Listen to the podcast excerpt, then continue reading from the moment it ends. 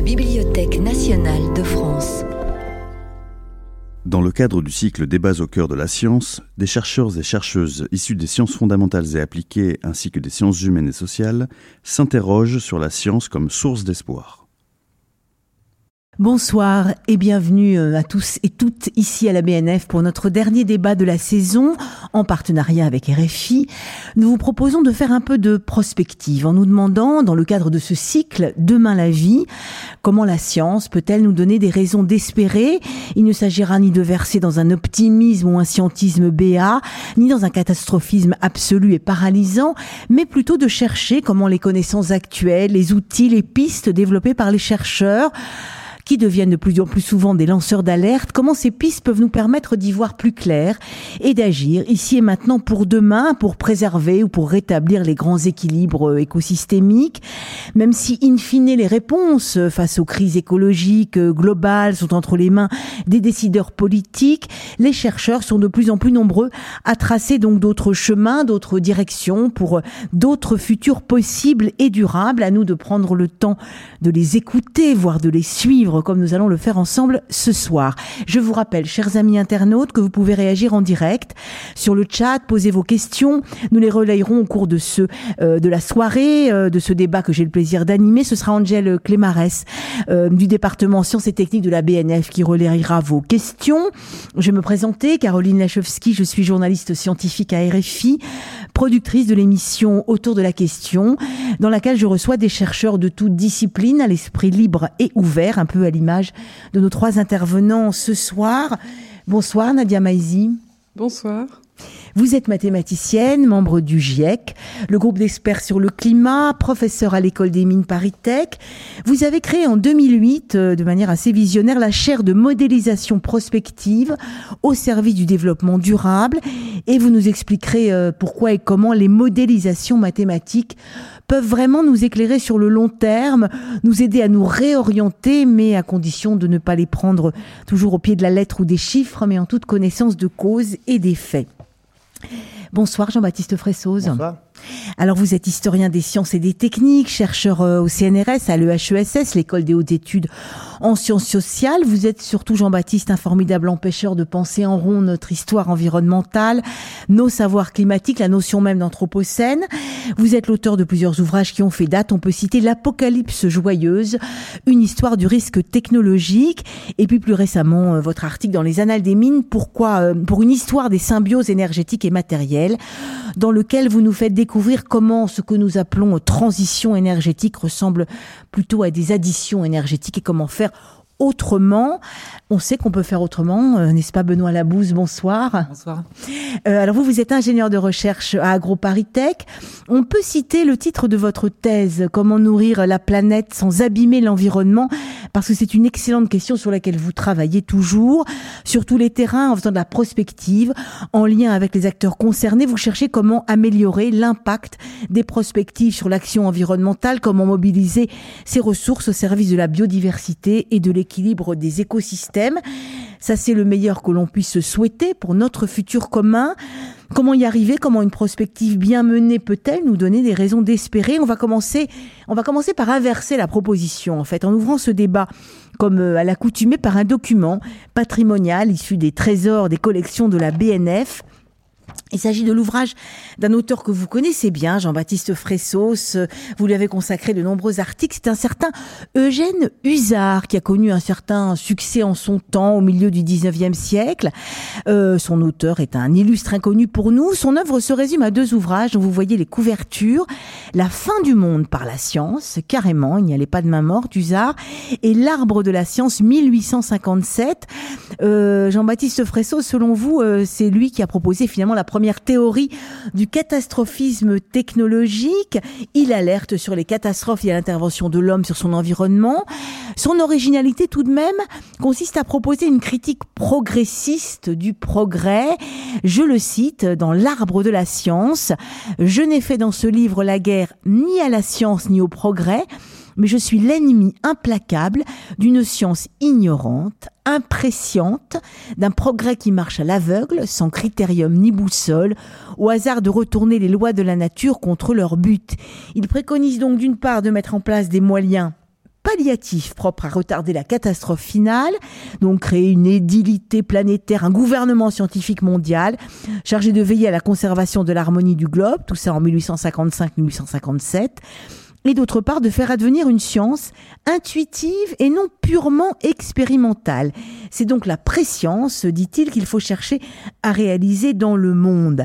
Alors j'imagine que vous voulez réagir, Jean-Baptiste Fressos, vous connaissez bien Eugène Usard, alors lui il va très très loin hein, dans sa critique de la science. Pourquoi est-ce qu'il vous a intéressé déjà? Euh, bah, Eugène Usard, en fait, il synthétise. On pourrait penser que c'est un prophète, euh, une sorte de, de Cassandre que personne n'aurait écouté, mais en fait, c'est pas du tout ça. Déjà, il synthétise des débats qui ont cours à son époque. Euh, toutes les catastrophes qu'il envisage, elles sont discutées, euh, alors pas forcément comme ça, il extrapole et il exagère, mais il y a des discussions, beaucoup de discussions, par exemple, sur euh, la question du changement climatique au XIXe siècle lié à la déforestation on sait que les arbres jouent un rôle dans le cycle de l'eau et donc en déforestant, ce qu'on n'est pas en train d'altérer un cycle de l'eau global déjà, on le pense déjà à l'échelle globale, qui assure la fertilité des sols, etc. Et donc euh, Eugène Uzer, bah, il parle de ça dans son livre. Mais il va parler aussi, euh, est-ce que la vaccination, ça ne pourrait pas entraîner une dégénérescence de la population? Ce qui peut paraître euh, absurde et anti-vaccinal, anti mais en fait, il dit des choses intéressantes, parce qu'à ce moment-là, la vaccination, elle se fait de bras à bras, c'est-à-dire on met le pustule, euh, le vaccin dans, le bras d'un enfant, on récupère le pus de cette pustule on le met dans un autre enfant, et la question c'est est-ce qu'on ne transmet pas, par exemple, la syphilis en faisant ça? Et donc, la syphilis, une maladie héréditaire qui pourrait effectivement avoir des effets graves sur, sur la population. Et donc, il, il fait, si vous voulez, c'est la caisse de résonance de tous ces débats. Il est fasciné aussi par les accidents de chemin de fer qui sont décrits dans la presse comme des choses parfaitement aléatoires. Et donc, il dit voilà, la technique est devenue aléatoire. Elle tue complètement de manière aléatoire. On n'est pas capable de prédire tout le comportement des techniques. Euh, il dit des choses aussi sur l'extraction du charbon. Est-ce qu'à force de, d'extraire du, charbon à un seul endroit, l'Angleterre, il pense essentiellement l'Europe, en tout cas l'Europe du Nord, on risque pas de changer le, centre de gravité de la Terre et produire un basculement de l'axe terrestre avec des catastrophes en série? Euh, Est-ce que aussi, en brûlant du charbon et en coupant des forêts en même temps, on risque pas de perturber l'harmonie du globe? Donc il dit des choses intéressantes, parce que c'est vrai que, pareil, la, la proportion de CO2 dans l'atmosphère, c'est quelque chose qui interroge les savants au 19e siècle. Ils disent c'est quand même, il n'y a, que 2% de carbone dans de CO2 dans l'atmosphère. Et de ces 2%-là dépendent en fait toute la vie. Parce que la végétation a besoin de carbone, euh, les, plants, les animaux se nourrissent de végétation. Comment ça, comment ça se fait que ça reste en équilibre? Et est-ce que l'humain n'est pas en train de, déséquilibrer ce, ce, cet horloge il pose des bonnes questions en étant très catastrophiste, mais au fond, il pose des questions euh, qu'il faut se poser. Et on est aujourd'hui avec deux prospectivistes, mais qui ont les, billes pour être euh, prospectivistes. C'est des questions qu'il faut se poser et qu'il faut se poser notamment euh, parce qu'au fond, qu'est-ce que c'est que la prospective? Est-ce qu'on est peut euh, avoir juste? Est-ce qu'on peut prévoir les choses? Quand on n'a pas les outils mathématiques en l'occurrence, que vous avez, euh, Nadia Maizi. Euh, je ne sais pas ce que vous en pensez, mais vous êtes vous-même dans la euh, dans la prospective. alors je ne sais pas s'il faut de la pré-science, mais en tout cas, il faut à la fois de la science pour faire de la prospective, mais il faut aussi pouvoir se poser toutes les questions possibles et imaginables, et notamment celles qui, qui, qui nous occupent aujourd'hui, et que vous vous êtes posé tôt avec vos outils mathématiques.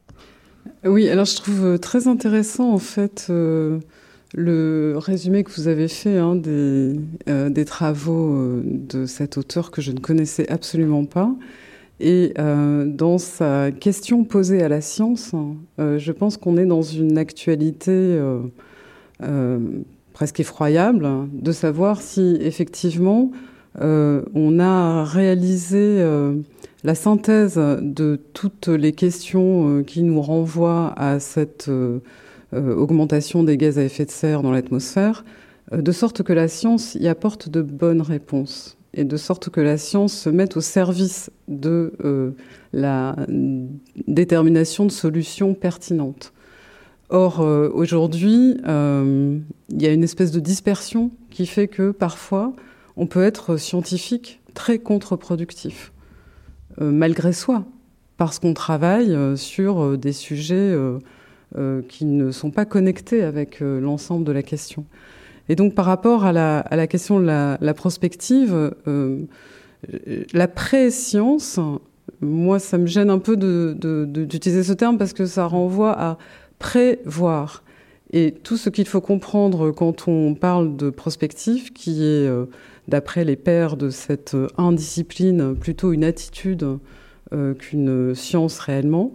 C'est l'idée de justement n'être pas dans la prédiction, de ne pas deviner le futur, donc de ne pas être dans une attitude fataliste où finalement on attend de savoir quelle est la trajectoire qui va nous tomber dessus, mais plutôt d'être dans une attitude constructive où ce qu'on se dit, c'est que euh, grâce à euh, cette possibilité de regarder loin, de regarder large, euh, de penser à l'homme, donc de situer en fait les questions qu'on se pose dans leur globalité, on va pouvoir comprendre les conséquences de certaines mesures, certains actes qui pourraient être contre-productifs ou qui pourraient nous amener des contre-intuitions qui nous permettraient de réajuster.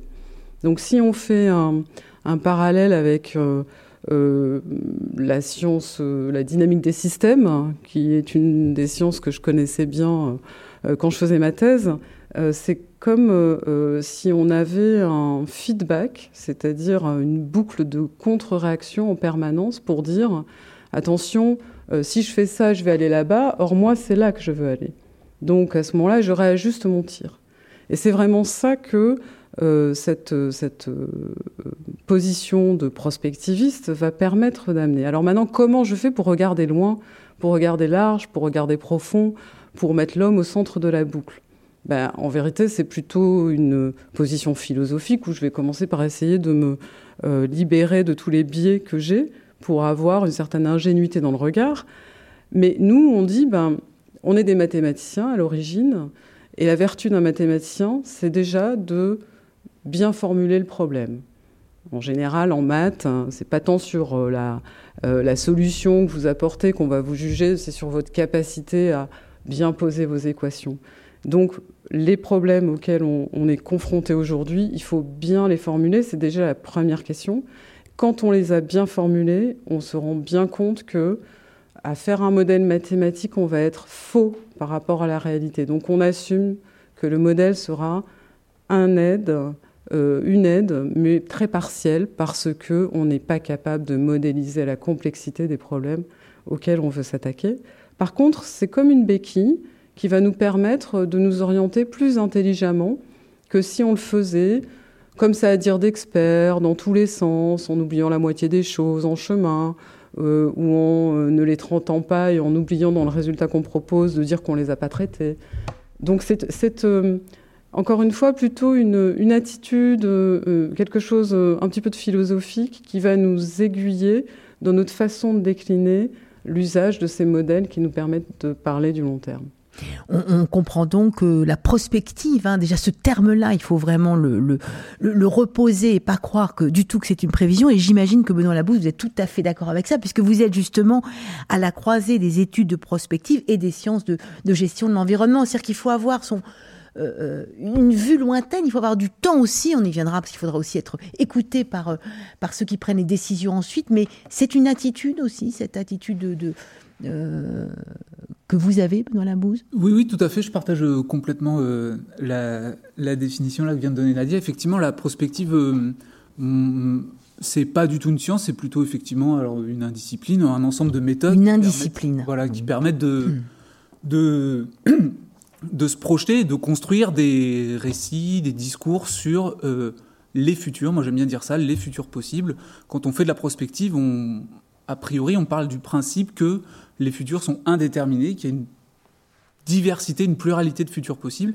Et la prospective, ça permet précisément de, euh, bah, de construire et d'identifier ces futurs possibles. Alors avec des modèles euh, mathématiques et quantitatifs, il y a aussi des méthodes qui sont euh, pas du tout quantitatives et plutôt qualitatives. Donc on pourra discuter de, des intérêts et des inconvénients de, chacune de ces, de ces méthodes.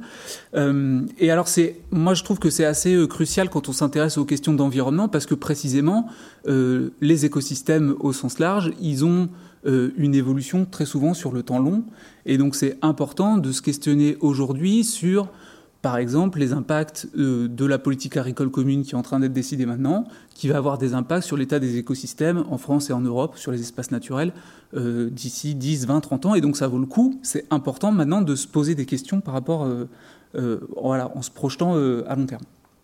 Jean-Baptiste Fressos, vous avez montré qu'au fond, les hommes et les femmes, on l'espère, se sont posés des questions il y a longtemps, ont finalement mis en question, remis en question très tôt euh, bah, les choix de société qu'on avait fait, de productivisme. Alors, on verra pourquoi est-ce qu'ils n'ont pas été entendus, mais justement, est-ce qu'il y a aussi dans cette démarche prospectiviste, donc plus qu'une science, une indiscipline euh, qui aussi aurait pu porter ses fruits, sur laquelle on peut se retourner aujourd'hui? Alors, les oppositions aux grands systèmes technologiques qui nous ont fait basculer dans l'anthropocène. Je pense à vraiment des, je sais pas, l'automobile par exemple. Euh, L'automobile, quand elle démarre, euh, la plupart des gens sont contre les voitures parce que c'est un luxe pour une petite partie de la population et c'est une nuisance pour l'ensemble, enfin pour l'essentiel euh, de la population. Donc il y a tout plein de, personnes qui sont contre les voitures euh, individuelles et c'est fondé sur une forme de prospective, oui. Alors par exemple, en, Suisse, le, le, canton des Grisons à l'est de la Suisse interdit les voitures individuelles en 1910. Il y a eu des accidents, donc ils s'interdisent. Euh, ils autorisent les camions, parce qu'un camion, ça, rend service, mais les voitures, c'est interdit. Et par dix fois, l'Automobile Club suisse essaye de casser cette interdiction et donc fait une, organise une votation, un référendum. Et dix fois, les, habitants du canton des Grisons disent non, on ne veut pas la voiture. Euh, et ils font une forme de prospective. Ils disent bah, si on autorise la voiture, alors qu'est-ce qui va se passer? Qu'est-ce qui va se passer? Premièrement, bah, les routes, il va falloir toutes les refaire. Et ça, c'est tout à fait exact. C'est-à-dire, à partir du moment où il y a des voitures, il y a un coût de maintenance des routes qui explose. Euh, les compagnies de chemin de fer vont devenir plus rentables, donc il va falloir les subventionner. Évidemment, c'est ce qui s'est passé. Euh, et puis, ça va favoriser la dispersion urbaine. C'est exactement ce qui s'est passé. Donc, euh, je dirais que des arguments assez euh, évidents sont proposés dès le départ euh, contre l'automobile, avec cette idée aussi qu'à terme, dans les grandes villes, l'automobile risque de ralentir la circulation plus que de l'accélérer, sachant qu'il y avait d'autres moyens de transport à cette époque. Il y avait les tramways, il y avait tout plein d'autres manières de, se déplacer qui étaient déjà modernes, en fait. Donc, ça, je dirais que toute forme d'opposition euh, à un système technologique se fonde sur une prospective qui n'est pas forcément mathématisée, qui n'est pas forcément savante, mais qui est une prospective de bon sens et une prospective commune, quoi, et qui s'avère très robuste au fond. Enfin... Mais, mais en même temps, euh, euh, quelle solution justement, même si on commence par regarder en arrière précisément, on aurait peut-être pu choisir d'autres voies mmh. que l'automobile, que les fossiles, c'est vrai. Mais en même temps, est-ce qu'il n'y a pas aussi des oppositions à chaque fois euh, Et quand on fait de la prospective, comment faire pour que justement euh, on puisse réorienter aussi au fur et à mesure de ce qui se passe? Comment est-ce qu'on peut avoir une vision vraiment à long terme? Parce que c'est ça qu'il faut avoir, euh, euh Nadia Maizi. Il faut surtout que la vision à long terme soit écoutée par ceux qui décident. Donc si, je rebondis sur ce que vient de dire Jean-Baptiste, à votre avis, qu'est-ce que c'est que euh, le projet de construire l'aqueduc de Millau par rapport à la question de l'automobile? Par rapport à cette question-là, ça veut bien dire qu'on continue dans cette voie-là. Donc ce sont des injonctions contradictoires. À la fois, on fait des ouvrages dont on sait que l'inertie et la durée va être extrêmement longue. À la fois, on tient un discours où on veut mettre des taxes carbone sur les carburants où on veut interdire certains types de motorisation. Euh, donc, en fait, voilà, c'est là que euh, ce discours doit essayer de, enfin, est, est obligatoirement euh, une injonction de cohérence et de regarder loin, ça peut faire mal. Donc, il y a des gens qui préfèrent ne pas. Voilà. Je trouve ça très intéressant cette question des injonctions contradictoires. Je ne sais pas si ça a toujours été le cas, Jean-Baptiste Fressoz, euh, euh, mais euh, Benoît, j'aimerais bien avoir votre avis là-dessus parce que on est dans un monde d'injonctions contradictoires. On sait bien ce qu'il faudrait faire, on ne le fait pas. Vous faites très sérieusement la prospective, qui n'est pas de la prévision, et on voit bien qu'on va pas là où il faut. Comment faire? Est-ce qu'on peut faire bouger les choses? Vous, vous êtes sur le terrain pour ce qui est de l'agriculture, pour ce qui est de, de l'alimentation, de l'environnement, de la biodiversité. Vous travaillez sur l'eau, enfin très pratiquement hein, dans, des, dans des régions. Est-ce qu'on peut faire avancer les choses et avoir un peu de, un peu de cohérence? Eh ben, Ou est-ce que c'est ça finalement peut-être le gros, alors, le gros souci aujourd'hui? En fait, je dirais les choses de manière un tout petit peu différente. Bon, déjà, je suis je ne suis pas sûr qu'on dirait que je suis euh, effectivement sur le terrain, mais bon, ça c'est pas très grave. euh, en fait, je trouve que le, ce qui se passe, c'est que les futurs portent en eux une dimension très politique. Et donc, je, je dirais pas tant que l'enjeu c'est de la cohérence. Enfin, il y a peut-être un peu de ça, mais il y a aussi, par exemple, si on prend le cas de l'aéroport de Notre-Dame-des-Landes, il y a une partie des acteurs euh, publics, privés, de certains ministères, de certaines directions qui sont pour la construction de cet aéroport, qui considèrent que c'est une trajectoire de développement pertinente, qui ont envie de cet aéroport. Il y a d'autres acteurs, d'autres institutions, d'autres organisations qui sont complètement contre. Et en fait, ce que permet de faire la prospective et ce que permet de, euh, comment dire, de rendre lisibles les visions du futur, de mettre en discussion ces futurs, c'est aussi ça l'ambition de la prospective, c'est de rendre clair et transparent les visions et d'organiser un débat, une discussion. C'est la prospective, elle sert aussi à ça. Et moi, ce que j'aime bien dire aussi à hum, mes étudiants et mes étudiantes, c'est que une des ambitions de la prospective, c'est aussi de, alors les Anglais ils disent euh, think out of the box, de penser un peu euh, en dehors, en dehors du bocal. Voilà. Euh, c'est-à-dire que si on considère, bon, vous l'aurez compris comme aujourd'hui, qu'on est vis-à-vis de la biodiversité dans un monde où ça va pas, qu'il faut changer les choses, bah, la prospective, elle peut nous aider à imaginer des futurs différents. Imaginer par exemple des, infrastructures différentes, imaginer des pratiques agricoles différentes, et pour mettre en discussion ces futurs différents. Donc voilà un peu, il y a un débat politique à faire entre, des futurs qui effectivement doivent être cohérents, mais ils sont pas forcément compatibles. Et moi je pense que c'est pas grave et que la prospective elle sert précisément à, discuter et à, débattre. Mais du coup c'est euh, parler du futur, c'est pour moi en tout cas c'est très politique. Vous êtes d'accord, Jean si, si, je peux me permettre, en fait, il n'y a pas la prospective mhm. Euh, qui serait scientifique et puis euh, les acteurs qui voudraient pas y obéir. Euh, en vérité, chaque acteur fait sa prospective pour défendre une option politique. Dans l'histoire, c'est vraiment ça qui se voit.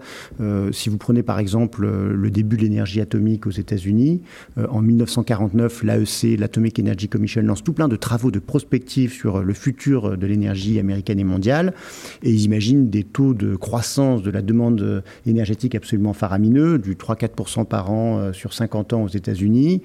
Et ça, ça rend le surgénérateur nucléaire euh, indispensable, parce qu'on a des telles quantités d'énergie que les fossiles n'y suffisent plus.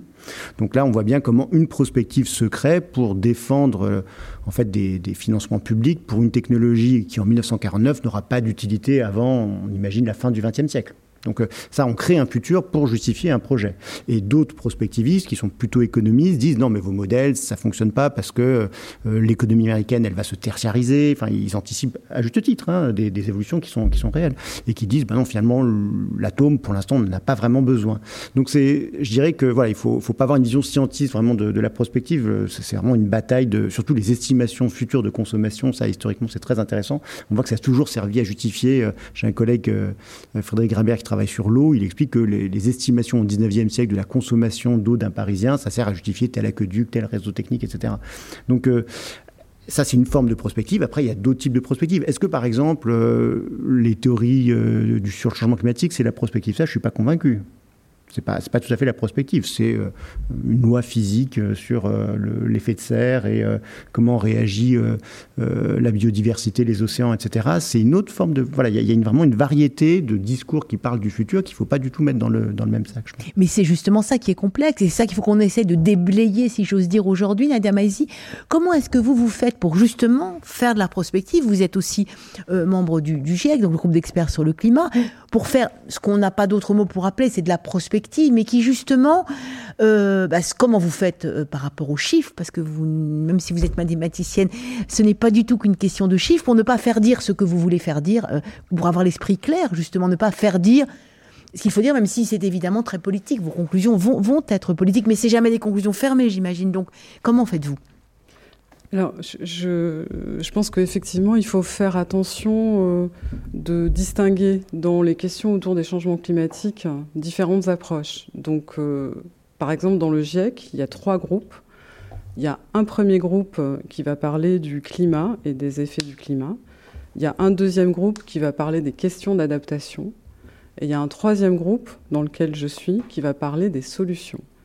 Donc le premier groupe, effectivement, va s'appuyer sur des modèles numériques euh, qui euh, représentent euh, des modèles météo assez complexes, des modèles de climat, de dynamique, et qui, eux, essayent de tracer des trajectoires pour prédire comment va évoluer le climat et avec des observations qui remontent historiquement très loin et euh, donne des trajectoires potentielles avec des degrés d'élévation euh, de la température qui dépendent d'un certain nombre de, des niveaux d'émissions de gaz à effet de serre, etc. Donc là, c'est vraiment, je dirais, pour moi, c'est même pas de la prospective, c'est la prévision. Quoi. Voilà, on dit entre telle et telle fourchette avec telle marge d'erreur.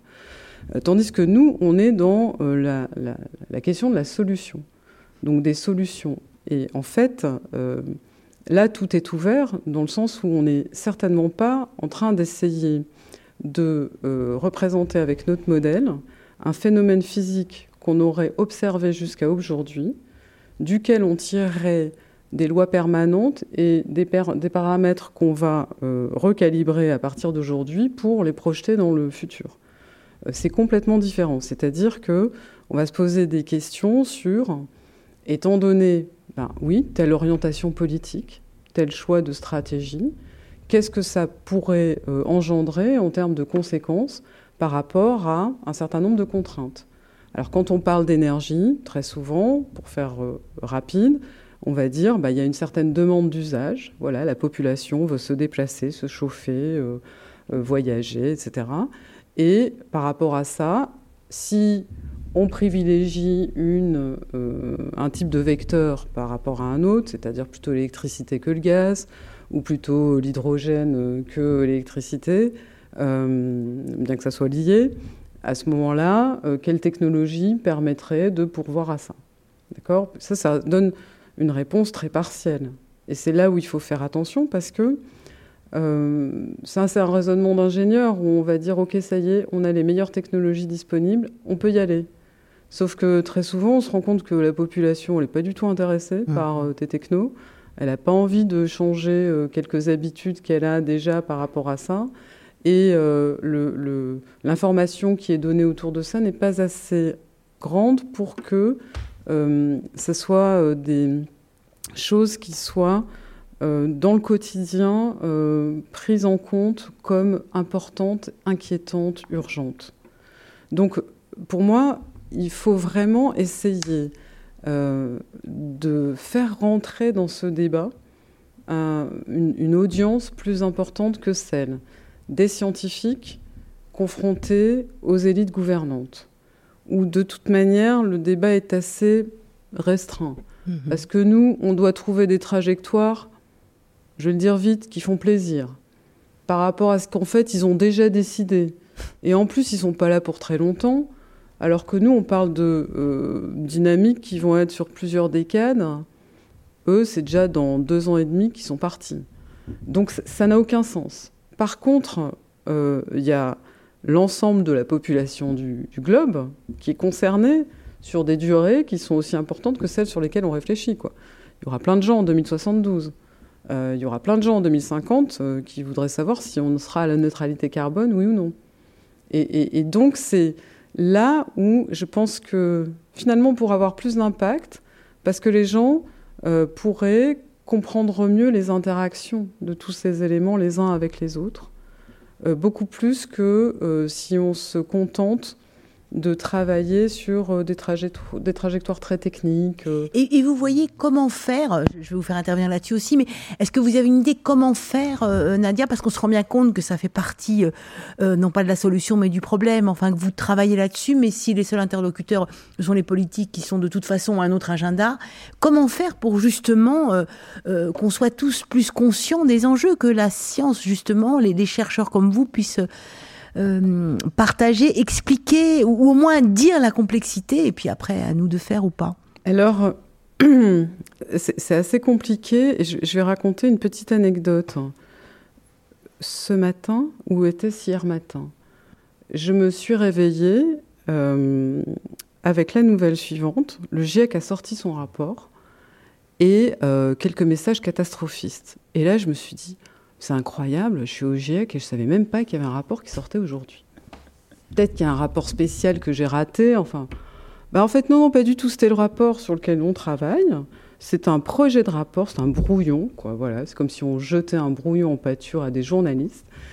Et euh, bah voilà, pendant toute la matinée, tout le monde s'excitait. L'après-midi, j'ai eu un coup de téléphone d'une journaliste qui m'a demandé mon avis j'ai dit que j'ai rien à dire, que, que, je trouve ça désolant et que si elles ont publié le brouillon de son article, elle serait pas contente, que moi j'étais pas contente.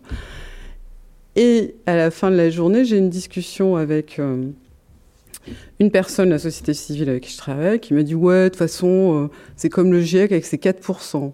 Alors je me suis dit 4%, c'est quoi? C'est 4%, c'est 4 degrés. Et je me suis rendu compte comment tout ça était devenu délétère complètement contre-productif. Et en fait, euh, il y a une tendance aujourd'hui. Alors là, je suis pas en train de donner la solution, je suis en train de mmh. faire un constat mmh. plutôt que, en tant que scientifique, moi, je me sens assez euh, mal positionnée par rapport au grand public. Euh, j'ai l'impression qu'on m'en veut. J'ai l'impression que je suis plutôt un charlatan qu'autre chose. J'ai l'impression qu'on m'identifie avec des tas de médecins scientifiques dont on a parlé ces derniers temps. Et que finalement notre parole, enfin on sert à rien, voilà, en fait on sert à rien. Et on est là pour, euh, euh, dans le meilleur des cas, dire n'importe quoi, dans le pire des cas, soutenir euh, la voie du pouvoir. Je pense donc que le travail est très compliqué mhm. parce qu'il va falloir réhabiliter déjà la science. Absolument. Déjà l'enseignant, le professeur, le... et je pense qu'en France, il y a une dégradation assez inquiétante de, du ressenti de la population par rapport à tout, euh, tout ce qui, pour moi, est, le plus important dans une nation, c'est-à-dire euh, son, son, joyau de recherche et d'enseignement. C'est l'éducation pour les jeunes et c'est l'intelligence pour tout le monde. J'ai envie de rajouter, c'est la culture scientifique qui manque tellement, qui nous manque à nous terriblement dans les médias, où c'est la rapidité. On n'est pas du tout sur votre temps. À vous, euh, je vous ai vu, euh, Benoît, euh, sourire et hocher la tête. Je pense que, que vous partagez ce, ce, sentiment dont vient de parler Nadia. C'est au fond comment faire pour que effectivement vos recherches, enfin qu'on ne mélange pas tout, tout n'est pas au même niveau. Euh, qu'on ne tombe pas non plus dans un catastrophisme total et absolu qui nous paralyserait, euh, mais qu'on voit effectivement qu'on essaye de, de, euh, bah, de débattre, hein, ce que vous proposiez, de pouvoir débattre, mais en toute connaissance de cause. Ben, alors. Moi, je, peux, enfin, je partage en partie. Après, moi, c'est vrai que je travaille dans un, un, contexte très différent. Moi, je travaille pas sur les questions de, de changement climatique. Euh, jusqu'à présent, les enjeux de biodiversité étaient un peu moins sous le feu des, projecteurs. Euh, alors, peut-être que c'est pas plus mal par rapport à cette, à ce que, ce que Nadia vient de, vient de raconter. Euh, moi, j'ai la chance, entre guillemets, en fait, là, de, travailler sur un projet de. Bah, alors, du coup, c'est ce qu'on appelle de la recherche-action, c'est-à-dire que mmh. moi, je fais de la recherche et en fait, je travaille avec l'Office français de la biodiversité. Et donc, euh, en ce moment même, là, euh, la France, le ministère de la Transition écologique, est en train de rédiger une stratégie nationale de biodiversité. Donc, c'est la troisième. On a une stratégie nationale de biodiversité depuis 2004. Et, et en fait, il y a deux ans, le, des collègues de l'Office français de la biodiversité, euh, euh, pressentant les discussions qui allaient avoir lieu, se sont dit on aurait besoin de vision ou de futur sur la biodiversité en France pour nous servir d'argumentaire dans les discussions qu'on va avoir au moment de construire cette euh, stratégie.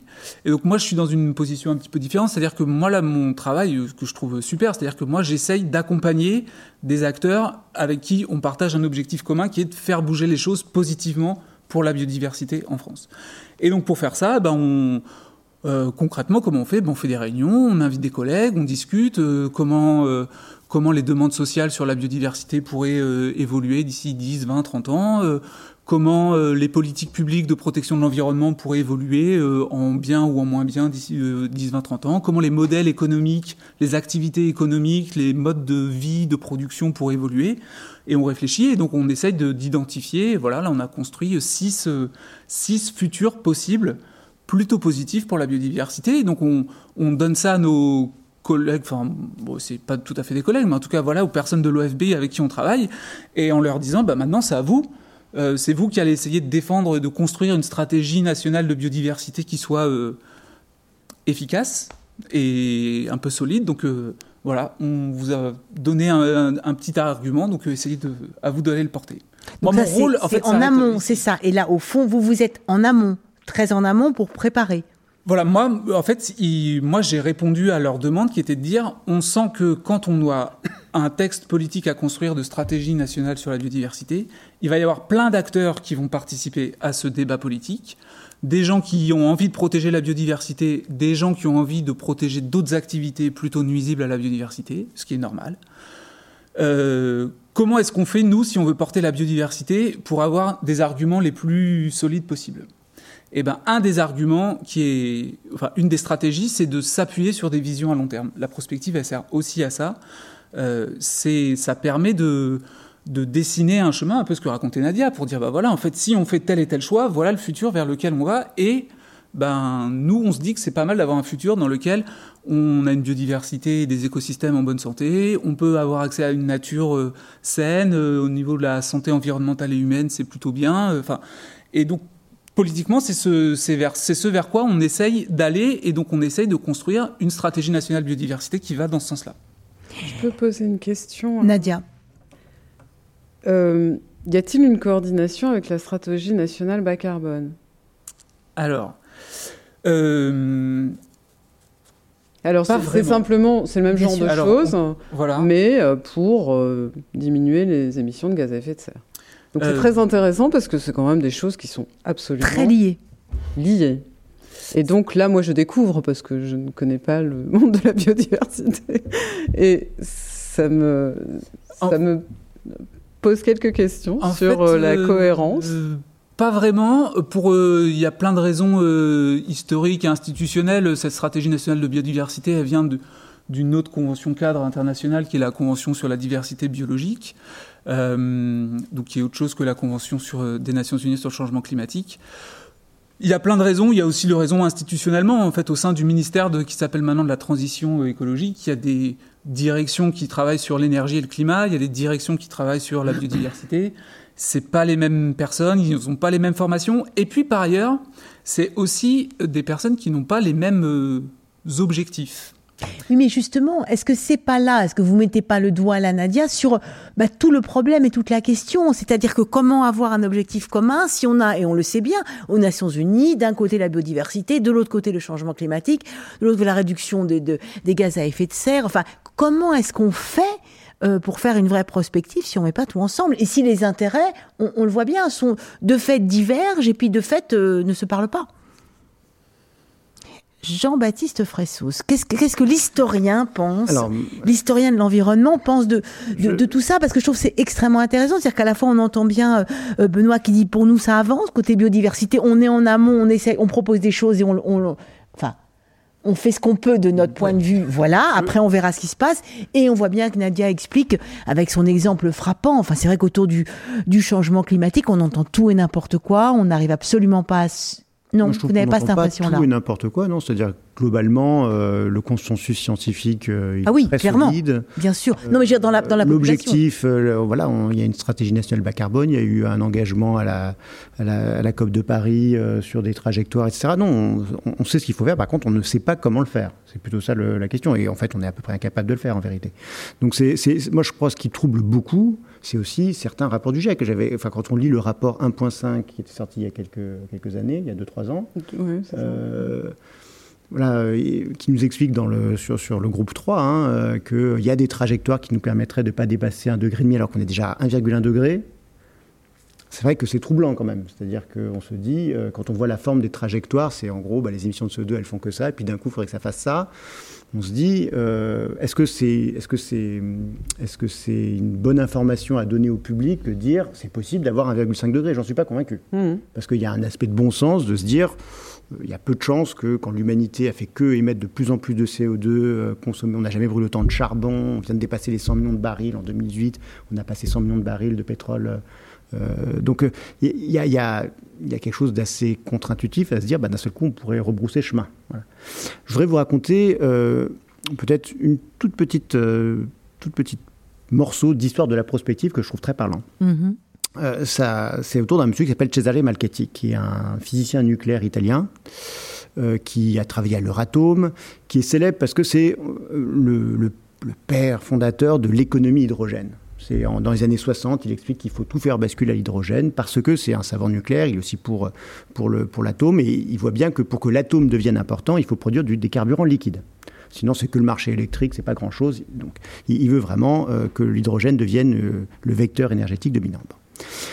Alors il a des projets assez délirants de construire des, énormes centrales atomiques au milieu des océans, comme ça il n'y aura personne pour aller, et puis qui produira de l'hydrogène qui sera exporté par euh, cryotankers à travers le monde. Mais c'est pas ça le plus important. Et ce qui est intéressant, et ce qui est vraiment très important, hein, ce qu'il fait, c'est il réfléchit au temps que ça peut prendre un tel scénario énergétique. Et donc il se met à faire quelque chose qui était euh, assez classique au fond au début du XXe siècle, dans l'entre-deux-guerres, et qui était devenu moins dans les années 70 du fait de l'analyse des systèmes, des systèmes dynamiques, du rapport au Club de Rome, où on se met à utiliser des ordinateurs, à faire des scénarios, des modélisations numériques, lui dit non, ça, c'est pas sérieux, on va faire, non pas de la prospective, mais de la prédiction, et on va sonder sur l'histoire. Et il reprend euh, tout un tas de séries quantitatives d'histoire de l'énergie pour voir combien de temps ça met à faire une transition énergétique. Et il voit par exemple bah, que le pétrole, ça a mis 100 ans pour passer de quelques pourcents à 50% du mix énergétique mondial. Il voit que le charbon, ça a mis au moins 150 ans entre le début du, euh, charbon industriel et puis euh, le pic du charbon, euh, qui a d'ailleurs jamais été atteint, excusez-moi, au moment où le charbon atteint 50% de, de l'énergie, ça met énormément de temps. Et donc, il se dit finalement, et, ça suit toujours des lois régulières, des lois de type de diffusion logistique. Je ne vais pas rentrer dans les détails, mais en mhm. tout cas, ça suit une courbe mathématique euh, de diffusion, euh, une courbe en S, euh, quelque chose comme ça. Il dit finalement, est-ce qu'on gouverne vraiment cette chose énorme qu'est le système énergétique mondial? Est-ce qu'on a vraiment prise là-dessus, au fond, sur cet énorme ensemble de machines, d'usages, de, personnes qui, qui, vivent dans des tempéralités, dans des mondes techniques très différents? Et euh, il fait des calculs et il estime par exemple que le nucléaire, alors que c'est un savant atomiste profondément convaincu par le bienfait du nucléaire, ben en fait ça va pas du tout réussir parce qu'on est à un moment où on est dans les années 70, pardon, j'aurais dû préciser ça, mhm. où la grande question c'est euh, la crise énergétique. Il y aura mhm. plus de pétrole à court terme. Et est-ce que le nucléaire sera capable de remplacer le pétrole, qu'on estime devenir très cher à l'horizon de l'an 2000 Il dit non. Il part de trop bas. Et donc le successeur du, pétrole, euh, ça sera le charbon, puis le gaz. Il est persuadé que le gaz naturel, d'ailleurs c'est vrai que le gaz naturel a joué un rôle très important, ça a beaucoup cru dans le mix énergétique mondial à partir des années 70. Et euh, il ne voit pas une économie hydrogène, si on commençait dès maintenant, donc dès 1970, il ne la voit pas arriver avant euh, la fin du 21e siècle. Il estime que c'est à peu près ça l'horizon temporel qu'il faut se fixer pour envisager une décarbonation de l'économie mondiale pour sortir. L'idée, c'est qu'il faut sortir des, déjà dans les années 70, il faut sortir des, des, des, fossiles fuels, des, carburants euh, charbon, pétrole, gaz, parce qu'on parle déjà changement climatique, hein, soit dit en passant. Dans tous mhm. ces rapports, la question du changement climatique est présente. Mhm. Elle, paraît moins importante que euh, le pic pétrolier parce que ça paraît plus lointain. Et surtout, mhm. les effets. En gros, combien de temps la calotte glaciaire va mettre à fondre Ça, bon, on ne sait pas trop. Ça pourrait mettre 100 ans, ça pourrait mettre 200 ans. On ne sait pas encore. Donc, euh, on sait qu'il y a un gros problème, mais on pense qu'il n'est pas urgent mais on sait qu'il y a un problème. Donc il faut sortir des fossiles. Et ce que, je trouve intéressant, c'est sa critique justement de la modélisation type, euh, type Club de Rome, type euh, analyse des, systèmes dynamiques, en disant, bah oui, vous pouvez créer tous les scénarios que vous voulez, puisque vous rentrez différents paramètres. Mais le monde ne fonctionne pas comme ça. Euh, on ne peut pas rentrer différents paramètres dans le monde. Voilà. Et donc je, pense que c'est important aussi d'avoir ça en tête pour comprendre l'ampleur de, de ce qu'il faut faire. Et, je trouve qu'il y a un aspect euh, très problématique quand euh, le groupe 3 du GIEC dit si, si, avec une bonne gouvernance, et euh, on peut arriver à, décarboner l'économie en 20 ou 30 ans, ça me paraît être, ça me paraît être un peu risqué. Quoi. Hmm. Ça peut démobiliser aussi, parce qu'en fait, je crois que ce qu'il faut qu'on fasse est tellement plus profond qu'une transition énergétique. C'est-à-dire c'est quelque chose de... de... Transition énergétique euphémise radicalement l'enjeu de ce qu'il faut faire. C'est ça. Alors, je ne sais pas si Nadia, vous voulez réagir, parce que j'aimerais bien aussi qu'on s'arrête sur ce mot de transition. Parce que je crois que c'est vraiment, il est fondamental. Qu'est-ce que c'est? Comment ça s'est passé au cours de l'histoire? Vous parlez d'addition, puis autre. Est-ce qu'on y est? Est-ce qu'on y va? Mais je vous laisse peut-être réagir, euh, Nadia, à ce que vient de dire euh, Jean-Baptiste. Alors, par rapport au, par rapport au GIEC, euh, je reviens juste un petit peu sur le fonctionnement. C'est 800 scientifiques répartis dans trois groupes, une quinzaine par chapitre et le maître mot, c'est le consensus. Mhm. Et donc, on arrive à des consensus où on est d'accord, où on n'est pas d'accord, c'est un consensus. Et voilà euh, pourquoi il ne faut pas que les messages sortent avant, pourquoi euh, les résultats ne doivent pas être présentés n'importe comment, parce qu'il y a une ligne directrice. Il faut aussi comprendre que c'est une commande faite par 195 euh, pays pour avoir une réponse à un certain nombre de questions qui sont listées en fait au départ, qui ne sont pas laissées. On n'a pas euh, une page blanche. Euh, et, donc on doit se, greffer un petit peu dans un, grand plan. Et le plus important dans ce travail, c'est le rapport au décideur qui est la vingtaine de pages sur lesquelles chaque mot est discuté, pour savoir euh, si on l'ajuste, comment on le tourne, etc. Donc on se retrouve dans quelque chose d'extrêmement formel. Et euh, derrière, il y a des messages euh, qui sont, en fait, grâce à l'éclairage scientifique, il y a des messages d'ordre assez politique, puisque le consensus doit permettre de réconcilier la vision à la fois de l'Arabie saoudite, qui repose sur du fossile aujourd'hui, et des petites îles qui sont en train d'être recouvertes euh, d'eau et de disparaître, et qui connaissent les migrations climatiques.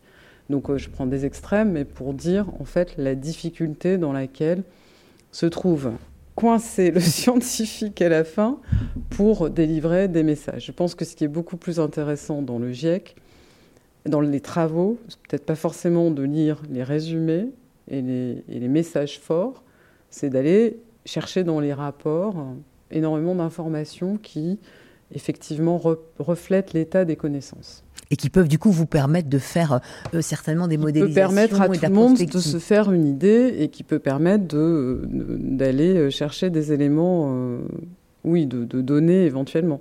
Mais on en revient vraiment à ce qu'on dit depuis le début, c'est que ce sont des questions politiques et des questions de choix à chaque fois. Quel est le rôle finalement aussi de la science et des scientifiques? Est-ce que c'est d'éclairer euh, mais comment se faire entendre vraiment euh, Et comment éclairer aujourd'hui On comprend bien entre face à des décideurs, face à des organismes, quand ensuite euh, eh bien le, discours est répercuté par les médias, dans la société civile.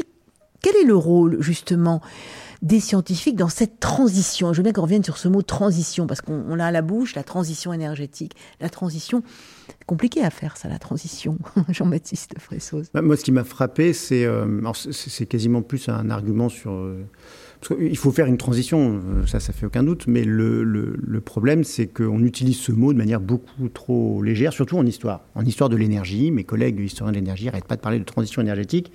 Ils vont me dire l'électricité, c'est une transition énergétique, le pétrole au XXe siècle, c'est une transition énergétique, alors que pas du tout l'électricité, ça renforce la place du charbon, parce qu'à ce moment-là, évidemment, on le produit au charbon au XXe siècle, l'électricité. Le pétrole ne remplace pas le charbon. Ça, c'est une illusion complète euh, de, croire ça. Le pétrole, ça sert à quoi? Ça sert à faire tourner des véhicules, principalement à alimenter l'automobile. Mais l'automobile, par ses consommations induites, euh, crée une demande énorme de charbon, parce qu'il faut produire l'automobile, il faut refaire toutes les routes, j'en ai déjà parlé. Euh, tout ça, c'est de la sidérurgie, des cimenteries, et ça, ça tourne au charbon. Hein. ou alors, on peut dire, des, des fois, on lit, la révolution industrielle, c'est une transition du bois au charbon. Alors c'est marrant parce que la consommation de bois de tous les pays industriels explose au 19e siècle. Et plus les pays sont industriels et riches, plus ils consomment de bois, mm. y compris d'ailleurs pour des usages énergétiques. Euh, un, chiffre un peu, un peu surprenant, euh, l'Angleterre consomme plus de bois pour boiser les mines qui lui servent à extraire le charbon qu'elle n'en brûle au XVIIIe siècle, hein, en 1913. C'est 4,5 millions de tonnes de bois qui part en été, en poutres, en planches, etc. Et on estime que l'Angleterre brûlait 3,5 millions de tonnes de bois au XVIIIe siècle. Donc des transitions, il n'y en a jamais eu. Voilà. Il n'y en a jamais eu. Non, il n'y en a jamais eu. Alors, il y a des exemples. La France est un exemple où on a sorti en partie le charbon, mais pas entièrement, avec euh, le programme électronucléaire. Mais ça ne veut pas du tout dire que les émissions de CO2 euh, ont radicalement baissé dans les années 80-90. Alors, elles baissent quand on prend l'empreinte euh, strictement nationale, mais quand on prend toutes les consommations liées aux importations, finalement, ça stagne ou ça augmente encore un peu. Donc, non, de fait, on ne peut pas dire qu'on a un exemple avéré de transition énergétique qui soit à la hauteur d'une décarbonisation ou un passage. En gros, en France, on émet 10 tonnes de CO2 par an par habitant. Il faut passer à 1 tonne, une tonne en 30 ans. Ça, vraiment, c'est du jamais, jamais, jamais vu. Voilà, c'est pour ça que forcément, l'histoire de l'énergie et des techniques, quand on la fait un peu sérieusement et qu'on arrête de se gargariser avec ce mot de transition, ça rend un peu sceptique. Ça rend très pessimiste au fond.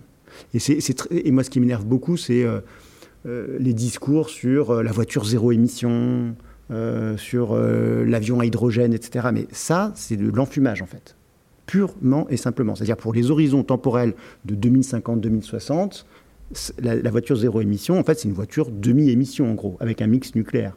avec l'énergie nucléaire qu'on a en France. Mais dans les autres pays, c'est une voiture 90% d'émissions, enfin c'est pas très intéressant au fond. Et puis la voiture, c'est toutes les consommations induites pour faire cette voiture et pour faire tourner le réseau euh, routier, etc. Tout ça, c'est énormément de carbone. Et, quant à l'avion à hydrogène, euh, moi, vu que je travaille sur les années 60-70, on en parle depuis les années, fin des années 60, hein, de cet avion à hydrogène.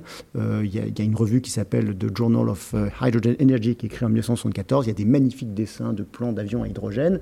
jamais un avion à hydrogène, je crois, n'a encore volé. Et, puis même si ça commençait à voler, déjà c'est que des cours, enfin c'était pour des, des petits voyages, c'est pas des longs courriers. Et puis, ce qui compte, c'est le temps de diffusion des techniques. On se focalise sur les technos, sur euh, est-ce qu'on va mettre euh, du nucléaire, de l'éolien. Mais ce qui compte fondamentalement, c'est le temps que prend une technologie à se diffuser.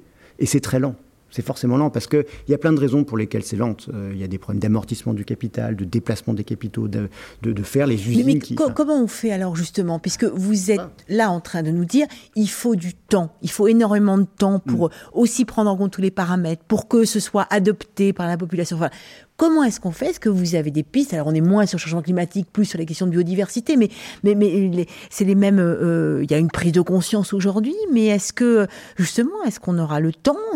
Est-ce qu'on a le temps? Et comment est-ce qu'on peut euh, intégrer ça justement euh, dans les modèles? Ben, est-ce qu'on a le temps sur la question de l'effondrement de la biodiversité du vivant? C'est une vraie préoccupation, une vraie mm-hmm. interrogation. Mm-hmm. Euh, moi, je suis pas écologue, mais en tout cas, il y a quelques collègues qui. Donc voilà, on entend parler de la sixième extinction de masse euh, des espèces vivantes. Euh, c'est vrai qu'il y a quand même de quoi être un petit peu préoccupé.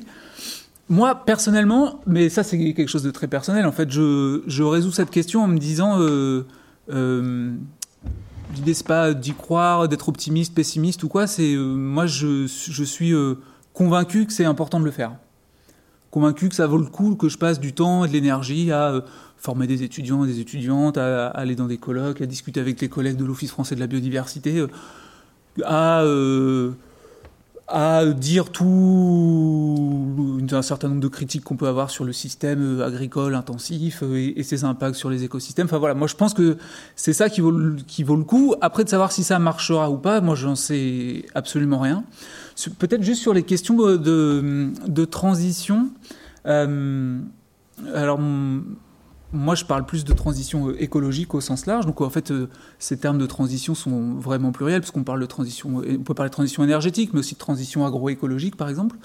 Euh, moi, j'ai des collègues qui font des prospectives qui montrent qu'on peut, d'ici d'ici 2050, transformer et passer toute l'agriculture européenne en agroécologie. et que ça, c'est complètement faisable. Donc, en fait, oui, je pense qu'on peut. Euh, après, il faut. C'est-à-dire que c'est toujours pareil, il y a des arbitrages et des choix à faire, on ne peut pas tout avoir. Et... il y a des décisions, des décisions évidemment euh, politiques euh, qui, nous, qui nous dépassent. Mais sur cette transition, justement, Nadia? Alors, donc moi je dirais que j'ai pas la solution. Par contre, je suis assez optimiste dans l'idée de bien formuler le problème, comme je l'expliquais tout à l'heure, mhm. et que la question de la transition, justement, euh, moi je n'aime pas l'associer avec euh, aucun de ces termes, énergétique, écologique, euh, environnemental, parce que j'aime bien faire l'analogie avec le phénomène physique de transition de phase.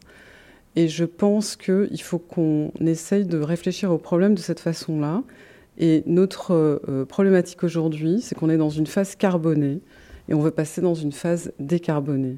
Et en fait, ça permet de prendre en compte la globalité euh, et de, considérer l'ensemble des éléments constitutifs des états de notre système qui euh, appellent les questions d'énergie, les questions de biodiversité, enfin les questions de mode de vie, les questions d'économie, les questions de capitalisme, les questions vraiment qui toutes sont impactées par ce, ce choix. Alors, quand, euh, quand on, se dit on repose le problème comme ça, ça veut dire qu'il faut que tout le monde se mette autour de la question. Et moi, c'est ça le seul espoir que j'ai, c'est qu'à un moment, on se rende compte que ça ne pourra pas être résolu par une communauté ou une autre, ou un secteur versus un autre. Euh, quand j'entends les, scénarios là dont tu parles sur l'agroécologie, d'abord, moi, je, je rappelle que 2050, c'est dans 29 ans.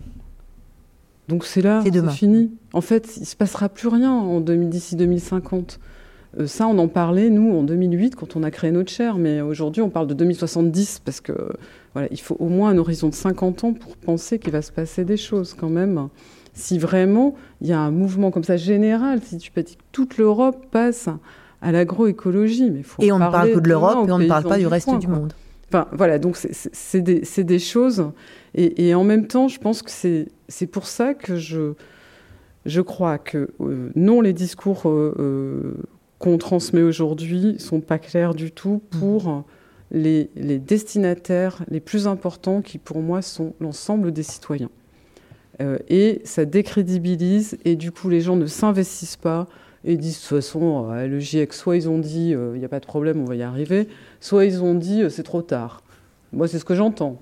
Non, mais c'est trop tard, de toute façon, c'est déjà trop tard. Donc, ok.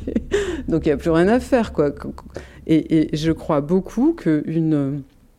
Alors, le, la chose positive que je... Donc, moi, je pense que les projets, faut les rendre pluridisciplinaires hum. au niveau de la recherche. Il faut, faut, casser, en fait, les, les, euh, les, barrières qu'il y a. C'est très compliqué en France parce que euh, vous êtes évalué disciplinairement. Donc c'est dur pour les chercheurs de dire ah oui on va bouger. Malgré tout il y a une nouvelle génération qui arrive et moi je le vois dans les, jeunes qu'on a euh, comme étudiants, ils veulent donner du sens à leur, à leur euh, intégration dans le monde professionnel. très souvent ils vont passer 2-3 ans dans une entreprise que je nomme pas ou une autre et ils reviennent et disent non mais je préfère faire une thèse quand même parce que voilà. Donc, il y a la recherche de sens qui, alors c'est bien sûr dans les sociétés occidentales, etc., mais euh, dans d'autres continents, c'est une recherche de sens par rapport à la question conjuguée du développement et euh, éventuellement de toutes ces questions environnementales qui euh, drainent beaucoup de beaucoup d'acteurs. Donc je pense par exemple que pendant très longtemps, on a pensé qu'il y avait que certaines disciplines qui étaient concernées. Tu avais de la chance si tu faisais du climat parce que tu pouvais travailler là-dessus, etc. Aujourd'hui, je pense que toutes les disciplines sont concernées. Et là, vraiment, je dis aux étudiants, ils me disent, mais qu'est-ce que je choisis comme option? Je dis, prends n'importe quoi, fais de la chimie, fais euh, euh, de, la socio, fais ce que tu veux. De toute façon, on en a besoin. Et, c'est ce... Alors, c'est peut-être super mmh. utopiste, mais moi, ma mmh. prospective, elle me dit que si j'intègre pas tous les éléments, de toute façon, ce que je vais proposer comme trajectoire, elle est partielle. Et en plus, elle va donner des faux espoirs, parce que j'aurais euh, vraiment oublié la moitié des effets rebonds, des externalités, euh, des choses qui font que ça, ça ne marchera pas. Et du coup, je le vois dans mes trajectoires, donc je me dis, il faut que je le projette dans la société. Et en fait, que la société, elle est un projet commun qui commence à la crèche, qui commence à la crèche. Et ça, au lieu de faire une start-up nation, je pense qu'on peut euh, proposer quelque chose de beaucoup plus euh, je veux dire, euh, englobant et euh, dynamisant pour, pour l'ensemble de la planète, vraiment. Mais bon, voilà. C'est ça ma solution. Ah, mais nous, on, pas une solution hein, technique. Pas pour dire, mais je pense que nous, on vote pour. Peut-être que Angèle Clémarès, il y a peut-être des réactions, des questions du côté des internautes? C'est calme ce soir, mais j'ai une, une, question, réflexion d'un internaute qui demande si par le passé, la science a-t-elle répondu réellement à toutes les questions? Ou alors, je vous livre donc le commentaire qu'il fait, euh, à l'inverse, on a trouvé des remèdes éphémères à toutes les problématiques. Jean-Baptiste Ressou. Euh, vu que je suis historien, je peux faire un, commentaire dessus, mais en gros, non, bah, non, la science ne répond pas à toutes les questions, ça se saurait. Non, par contre, on déplace les problèmes, moi, je crois. Et la, enfin, la mm. science, en gros, parce que la science, c'est un bien gros. non, c'est plutôt euh, les chercheurs, les, techniques, les entreprises, et, voilà, à, des, à, résoudre un certain nombre de problèmes. Par exemple, une des grandes angoisses écologiques du milieu du 19e siècle jusque dans l'entre-deux-guerres, c'est l'épuisement des sols. Le fait que euh, bah, les, plantes prennent une partie des nutriments et euh, ça, on le perd. Et donc, il y a une baisse tendancielle de la fertilité des sols. Et si vous voulez, c'est un peu l'équivalent du changement climatique maintenant au 19e siècle. C'est-à-dire qu'il y a des tonnes de penseurs, de, euh, d'ingénieurs, de, chimistes, etc., qui travaillent sur cette question. Alors, est-ce que c'est une solution? Tout cas, il y a une sorte de technofixe quand même euh, qui, a été proposé, qui est de, bon, on, va, synthétiser l'azote de l'air. Euh, donc, c'est un chimiste allemand qui s'appelle Fritz Haber qui, fait ça pour d'ailleurs produire d'abord des explosifs. Hein, on est pendant la mhm, Guerre mondiale. Mhm. Et il s'avère que ça fertilise le sol. Bon. Alors, si vous voulez, oui, bah, ça a augmenté la productivité et les rendements à l'hectare, c'est vrai. Par contre, c'est vrai qu'aussi, c'est très énergivore. Euh, les, les, les, engrais émettent aussi beaucoup de gaz à effet de serre quand on les épand, etc. Donc on a déplacé un problème, si vous voulez. On n'a pas résolu le problème, sans parler de biodiversité et autres qui passent à l'as, évidemment. Et d'épuisement des sols. Et d'épuisement des sols aussi à terme, parce qu'il n'y a mm. pas que l'azote, et j'imagine il y a aussi le phosphore. Et ça, le phosphore, on ne sait pas le synthétiser, etc. Donc euh, c'est encore un truc minéral quoi qu'on extrait. Mais la euh, science n'a pas proposé que des mauvaises solutions non plus. Non, non, bien sûr que non. Bah, évidemment, enfin, je, euh, je sais pas, la vaccination, c'est un bon mm. exemple. Évidemment, enfin, on a, on a plein de. le point n'est pas du tout. Enfin, comment dire? Mais c'est ça, oui. Quand, je dis que la, la question n'est pas technologique, c'est pas dire que la technologie fait pas partie de la solution. C'est que c'est largement insuffisant. C'est-à-dire que euh, c'est pas un argument technophobe. Une éolienne, c'est vachement mieux qu'une centrale thermique. C'est pas une critique des éoliennes que je dis. Ce qui compte, c'est prendre en compte les temps de diffusion et donc agir sur un, un, levier qui est hyper important, qui reste la consommation, surtout dans les pays riches. C'est ça, ça l'enjeu. Et donc ne pas forcément euh, dire, bah, il faut absolument promouvoir la voiture à hydrogène euh, ou bien la voiture électrique, pardon, euh, l'avion hydrogène, etc. Mais... Donc c'est dans le discours aussi, dans ce qu'on dit, dans la manière dont on, on, traduit en fait euh, notre incapacité aussi, bah, peut-être? ce que, ce, que, ce que, tu disais, Nadia, sur il faudrait faire un projet de société qui commence à la crèche, c'est un petit peu ce qu'avait essayé de dire, alors pas forcément hyper adroitement, mais c'était la maire de Poitiers, si je me souviens bien, qui a dit euh, qui, coupait les subventions à un aéroclub en disant bah mais bon désolé c'est vrai que l'aviation ça doit plus être un rêve d'enfant. Et tout le monde est tombé dessus mmh. quoi. Mais oh Saint-Exupéry, Mermoz, des vieux clichés sur l'aviation qui est en fait une technologie militaire de A à Z quasiment jusqu'à assez peu en fait alors que ça, a surtout servi à bombarder les gens en vérité. Mais bon peu importe. Euh, et, elle disait quelque chose d'assez intéressant. C'est vrai qu'en tout cas à court terme peut-être que dans 150 ans on pourra de nouveau euh, avoir des avions propres j'en sais rien. Mais en tout cas à court terme on ne sait pas faire. Voilà il faut l'admettre. C'est pas pas... mais, mais, comment est-ce qu'on fait? Parce qu'au fond, là, il s'agit vraiment d'un changement de paradigme dans lequel vous pouvez nous inviter, nous aider. On a bien compris de manière interdisciplinaire. Euh, je ne sais pas si Benoît, vous avez quelques pistes, mais comment faire euh, justement pour qu'on prenne conscience de ça et qu'on accepte de changer et de rentrer peut-être tous euh, dans un véritable projet à long terme, ce qui va pas très bien non plus avec nos sociétés d'information rapide. Ouais, moi je suis un peu euh, je sais pas comment dire, euh, cette idée d'un projet euh, commun dans lequel euh, l'ensemble des 60 millions et plus d'individus français se retrouveraient. En fait, milliards. je suis pas où voilà où les 6 milliards et demi. moi, je suis un peu sceptique. en fait. je, pense que je, peux corriger juste avant que tu répondes. C'est pas un projet commun, c'est une conscience hmm. commune. Euh, je, vais donner un exemple. J'ai fait euh, une intervention euh, devant des doctorants en informatique qui réfléchissaient à la place du numérique dans l'environnement. Et grâce à un chercheur avec qui je travaille, qui a beaucoup avancé sur l'évaluation en fait de la consommation d'énergie, on va le faire rapidement, non pas des usages médias, Netflix et tout ça, mais du, de l'information contenue dans un bit d'information juste cette transformation qui fait que vous passez euh, d'un état euh, aléatoire à un état où vous avez certainement une information. Il y a des travaux physiques qui sont faits là-dessus, qui permettent cette quantification. Il y a des informaticiens, des jeunes informaticiens qui ne savent même pas que c'est une question qui se pose. Cette, discussion, bah, à la fin, j'ai eu des questions, c'est euh, Madame, vous avez besoin d'informaticiens? Et en vérité, non. J'aurais dit, euh, moi, j'en ai pas besoin. De toute façon, moi, j'ai pas de poste, j'ai pas d'argent, enfin bref. Mais euh, je, si vous êtes intéressé, vous pouvez transformer votre pratique de la recherche en informatique avec cette conscience. Et ça change tout. C'est-à-dire qu'il y a plein de domaines dans lesquels on a besoin d'avancer sur euh, la, paralysation, il y a des gens qui travaillent sur la machine quantique, il y a des gens qui travaillent sur les, euh, les chips, etc. Et je veux dire, et là, le grand projet, c'est quoi? C'est qu'une fois que tu le sais, tu fonctionnes plus pareil. Si tu as envie de t'investir, si tu veux donner du sens à ce que tu fais en termes de recherche scientifique, et si tu te rends compte que tu peux être contributif et que tu peux orienter. Quand on dit la science, est-ce qu'elle a servi à quelque chose euh, par le passé? Moi, je suis nulle en histoire de toute façon, mais euh, je me dis, bah, en fait, elle sert à ce qu'on a envie de faire. Moi, par exemple, quand j'ai commencé ma carrière, on m'a dit tu fais euh, des drones. Euh, j'ai dit non, je crois pas là. Moi, j'ai changé de domaine. Ça m'intéresse pas. Voilà, ça m'intéresse pas parce que je me projette pas euh, dans, mes convictions ou dans mes envies sur ça. Et, et ce que je pense, c'est que si on est clair sur l'intérêt de se projeter dans une certaine direction par rapport à ce qu'on peut amener en termes contributifs, c'est là où il est le, grand projet. C'est pas pas un gros projet style oh, non non c'est juste d'orienter un peu la manière de voir et, de, et de casser des trucs. C'est pas d'être veggie, c'est pas de pas passer le permis de conduire comme me racontent les collègues hollandais comme quoi c'est super, ils mangent plus de viande et ça ils ont tout réglé.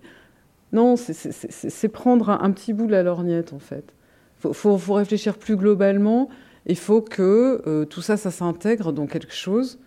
Encore une fois, moi j'aime la cohérence par rapport à la question qu'on se pose. Si on est tous d'accord, attention, que l'enjeu c'est euh, il y a un problème de changement climatique et euh, il y a des émissions de gaz à effet de serre qui s'envolent et on sait à peu près d'où ça vient. Mais alors ça c'est peut-être la grande utopie. Est-ce que ça c'est factuel déjà pour tout le monde? Mm-hmm. je pense que c'est effectivement factuel pour tout le monde, mais c'est pas le problème de tout le monde. C'est-à-dire que il y a des organisations, des professions, des institutions dont le problème c'est comme, par exemple, comment je fais pour nourrir 9 euh, milliards ou 7 milliards de, personnes ou 65 millions de Français. C'est-à-dire qu'il y a, en fait, le...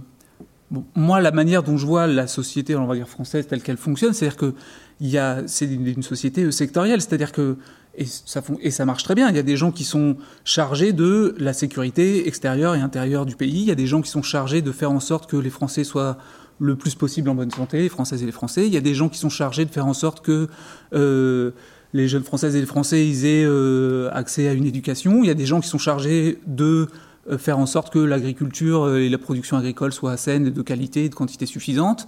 Il y a des gens qui sont chargés de faire en sorte que les poissons dans les rivières, aient suffisamment d'eau et de qualité pour survivre.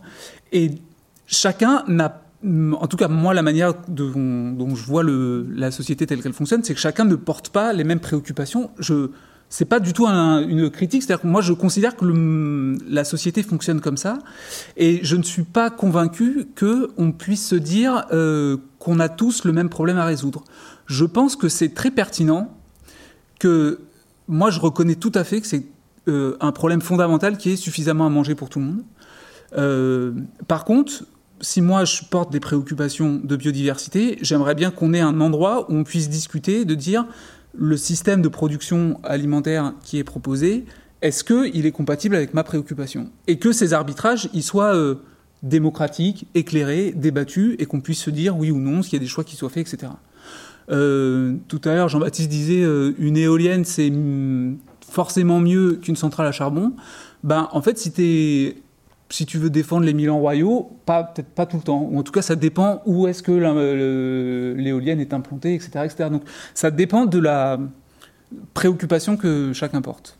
Et du coup, comment faire avec cette complexité? Parce qu'on entend bien tout ça. Finalement, ce qui se passe aussi, c'est aussi la question de la complexité, la complexité des problèmes. Euh, on a besoin du temps long, alors qu'on a une société qui ne vit que sur l'extrême le, rapidité.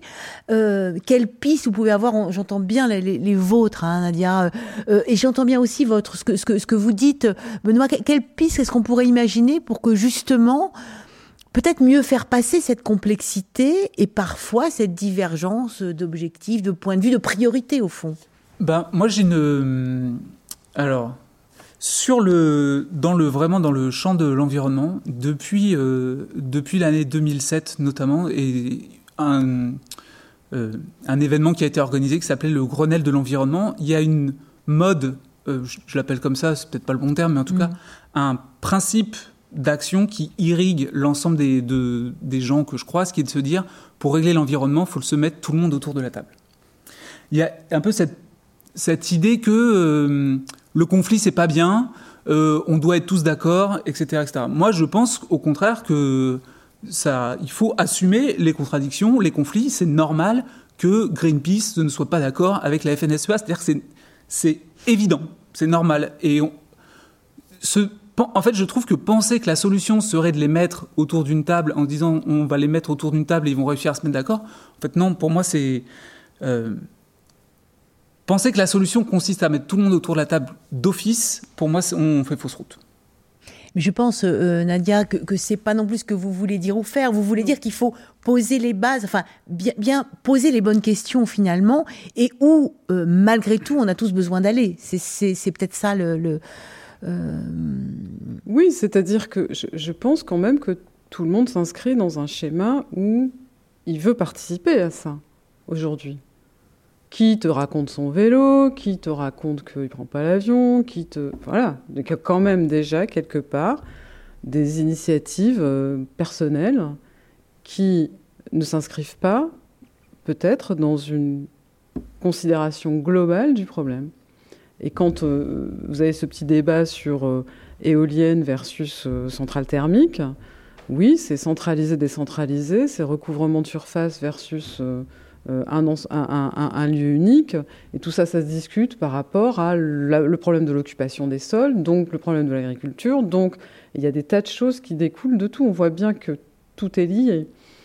Après, à un moment, euh, effectivement, il y a des décisions qui doivent être prises et qui doivent orienter. On a pris le chemin du programme électronucléaire en France.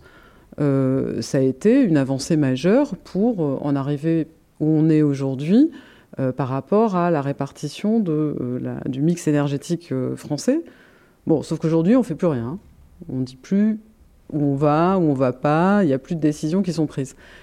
Parce qu'à un moment, il faut décider. Et il faut éventuellement, là je suis d'accord, euh, être orthogonal à, d'autres. Sinon, on n'avance pas. Le consensus, ça ne. Voilà, c'est pas. Mais, moi, vraiment, ce que, je pense, c'est quand on dit, bah, il y a ceux qui euh, s'occupent des rivières, il y a ceux qui...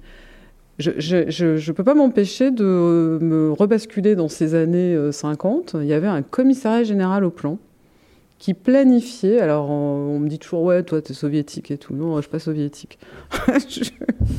mais, mais il savait la vertu de réfléchir aux grands domaines de la nation et euh, il y avait un, un, une personne que j'aurais aimé rencontrer, Pierre Massé, qui coordonnait tout ça. Et, et c'était pas inutile. Quand on me dit, moi je travaille avec beaucoup de ministères en France, qu'il y a des départements euh, pour euh, X, je vais pas les citer, Y, Z et tout. Alors en fait c'est lui, non c'est pas lui, mais en fait c'est avec lui, mais data, mais alors on fait deux trucs pareils, comme, comme ce que tu as décrit tout à l'heure. Ben non, c'est pas normal. Il y a un problème. Je veux dire, il y a un problème organisationnel. Là. Et c'est pas un gros projet à tout le monde, c'est de la cohérence, juste un peu de cohérence. Et après, euh, être dictatorial, interdire un club d'aviation, euh, encore une fois, c'est, je veux dire, on éduque les enfants à pas jeter des papiers par terre. Je vous jure qu'en France, il n'y a pas, pas de papier par terre. Et vous allez dans d'autres pays, les, les, les, les montagnes sont remplies de déchets. C'est de l'éducation ça commence très jeune. Jean-Baptiste Fressos, est-ce que dans, dans l'histoire, il y a eu un exemple ben justement de cohérence, de vision à long terme? Alors on parlait des plans, enfin voilà, comment est-ce qu'on... Euh, euh, et en l'occurrence, pour nous, ça serait d'aller dans une, dans, une, dans une autre direction. Mais est-ce que est-ce que il y a des exemples dans l'histoire? Bien sûr, non, mais la planification, euh, ça a eu un rôle fondamental dans tout un tas de pays. Mais le problème, c'est qu'on planifiait la croissance. Et ça, c'est, facile, en fait. Mais voilà. Tout le monde est d'accord. Tout le monde est content de recevoir pléthore d'argent public pour construire des routes. Et donc, Voilà. c'est ce que Mais comment faire autrement. Puisque c'est. Ah, je veux dire, ça, c'est, relativement oui. simple. Maintenant, c'est plus compliqué d'expliquer euh, à Toulouse que, bah, vu qu'en gros, on ne sait pas faire des avions propres, il va falloir réduire un peu la voilure sur l'avion euh, Alors que c'est le joyau euh, de l'industrie française. C'est compliqué, quoi. Euh, pareil pour l'industrie automobile, euh, bah, ce serait quand même mieux de, réduire drastiquement le nombre de voitures, qu'elles soient hydrogène ou électriques ou thermiques, peu importe. Il faudrait davantage marcher, avoir des transports en commun, du vélo, etc. C'est- plus compliqué de planifier, c'est la décroissance, je pense. Et c'est pour ça que tous les gens, évidemment, c'est pas une question de se mettre autour de la table. C'est qu'il y a tellement d'intérêts froissés qu'il n'y a même pas de, table, en fait. Enfin, je veux dire, c'est- par exemple, sur le bâtiment, on sait bien qu'il faudrait faire de l'isolation, rénover, etc. Mais il y a tellement d'emplois qui sont en jeu dans la construction et, et la Fédération française du bâtiment, c'est un lobby qui est extrêmement puissant. On, gagne tellement plus d'argent à construire du nouveau pavillon standardisé euh, sur des terres agricoles qu'à rénover et rafistoler des appartements. C'est super compliqué. C'est un travail qui est beaucoup plus compliqué au fond. Donc c'est voilà, c'est pour ça que et même alors ça c'est marrant parce que la- l'isolation thermique des bâtiments c'est censé être le truc win-win.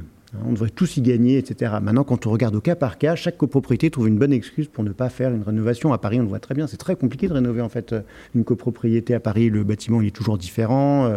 Il y a, des voilà, donc c'est les, solutions sont, très complexes. Et dans ces cas-là, en l'occurrence, euh, Benoît, vous pensez que se réunir effectivement euh, autour d'une table sans être d'accord pourrait permettre de faire euh, avancer, au moins de poser les vraies, les vraies questions, au moins de voir où ça s'affronte et comment ça s'affronte, puisqu'on cherche quand même des pistes, et puis aussi permettrait peut-être de faire que vous, chercheurs, soyez un peu plus entendus euh, précisément euh, et par les personnes qu'il faut hmm, Alors cette question n'est pas facile. Euh,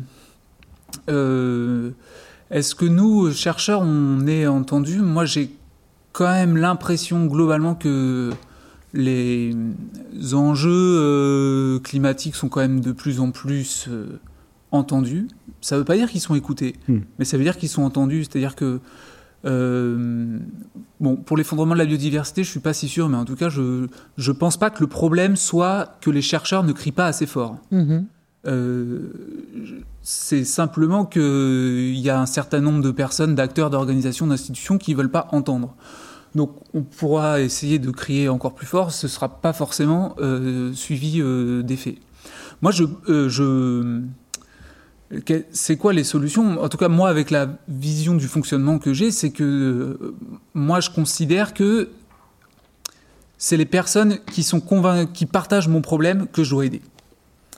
Je, je pourrais. C'est-à-dire euh, bah, C'est-à-dire que les acteurs qui sont préoccupés par la protection de l'environnement, par la préservation de la biodiversité, par la qualité des rivières, par la protection des zones humides. Euh, qui ont, disparu euh, pour moitié euh, en 30 ans.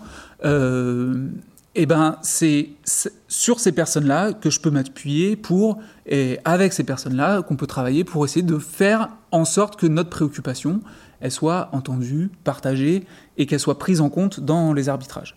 Ça suppose aussi, et c'est peut-être ça une autre solution, mais un peu ce que je disais tout à l'heure, c'est-à-dire qu'il y ait effectivement des enceintes ou des forums où on puisse débattre euh, un peu euh, ouvertement et objectivement. Moi, et ça revient à la question de la prospective. Euh, mettre en discussion différents futurs possibles qui seraient portés par une diversité d'acteurs et se dire bon bah qu'est-ce qu'on choisit par exemple l'aéroport de Notre-Dame-des-Landes une manière d'organiser la discussion ça aurait pu être de demander à ce que chaque euh, différente partie propose un scénario du futur de ce territoire à l'horizon 2050, 2070, 2100, et qu'on discute sur quels arguments euh, on est d'accord ou pas d'accord. Euh.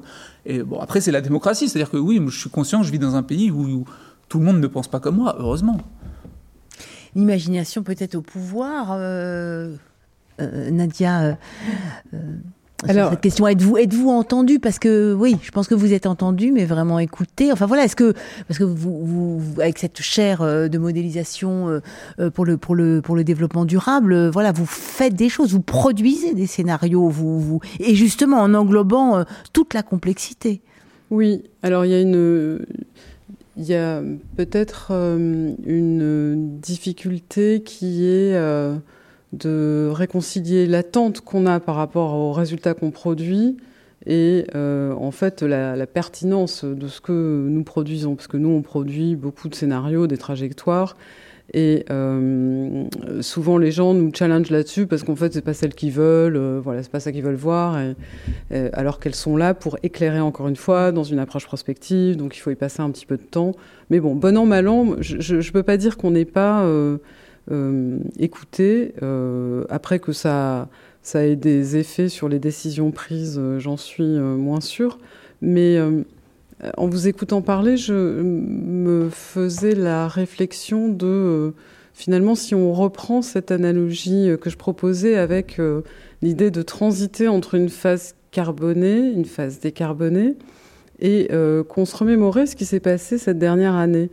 Euh, quand vous prenez de la glace et que vous voulez la transformer en eau, euh, il faut une variable température qui va fluctuer et qui va, plus elle augmente, plus permettre ce, ce, changement de phase. Qu'est-ce qui s'est produit en fait? Il y a un virus qui est arrivé et il y a des choses qui se sont complètement transformées et qui euh, finalement allait dans le bon sens par rapport à la décarbonation qu'on attendait.